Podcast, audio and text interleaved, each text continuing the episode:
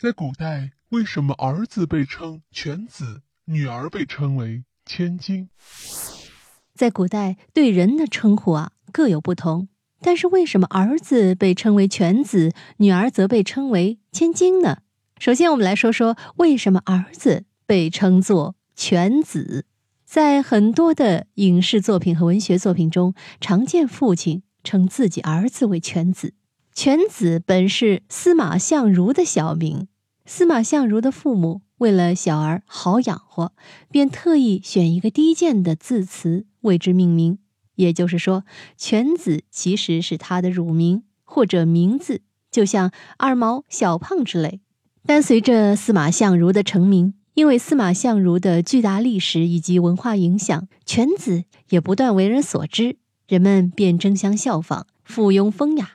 竟一时蔚然成风，谦称自家儿郎，用上了“犬子”一词。好，接下来说说“千金”这个词是怎么来的。对于女孩的称呼，那叫一个好听，称千金。其实这是一个谬误。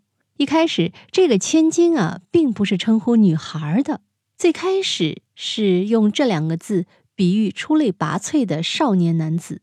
从南北朝到元代的一千多年，都是来比作少年男子，而元代之后才开始用于指官宦女儿的尊称，之后才把少女称作千金或千金小姐。用千金来比喻女子，最早的文字记载见于元代曲作家张国宾所写的杂剧《薛仁贵荣归故里》，小姐也，我则是个。庶民百姓之女，你乃是官宦人家的千金小姐，请自稳便。元朝之后，富贵人家的女孩成为侯门千金。今天呢，多将社会各界名流之辈的女儿称为千金小姐。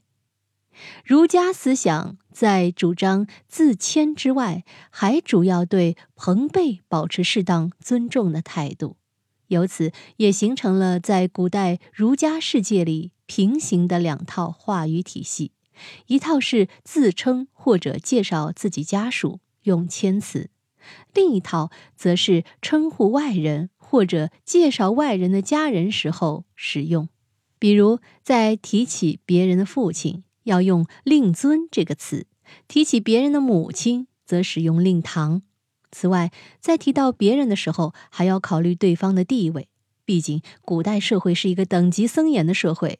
此外，还有阁下、足下等称呼，而千金则是称呼外人的女儿的时候使用的词汇，表示对别人家家主以及女儿的尊重；而称呼别人家的儿子时，可以用令郎、少君、公子等。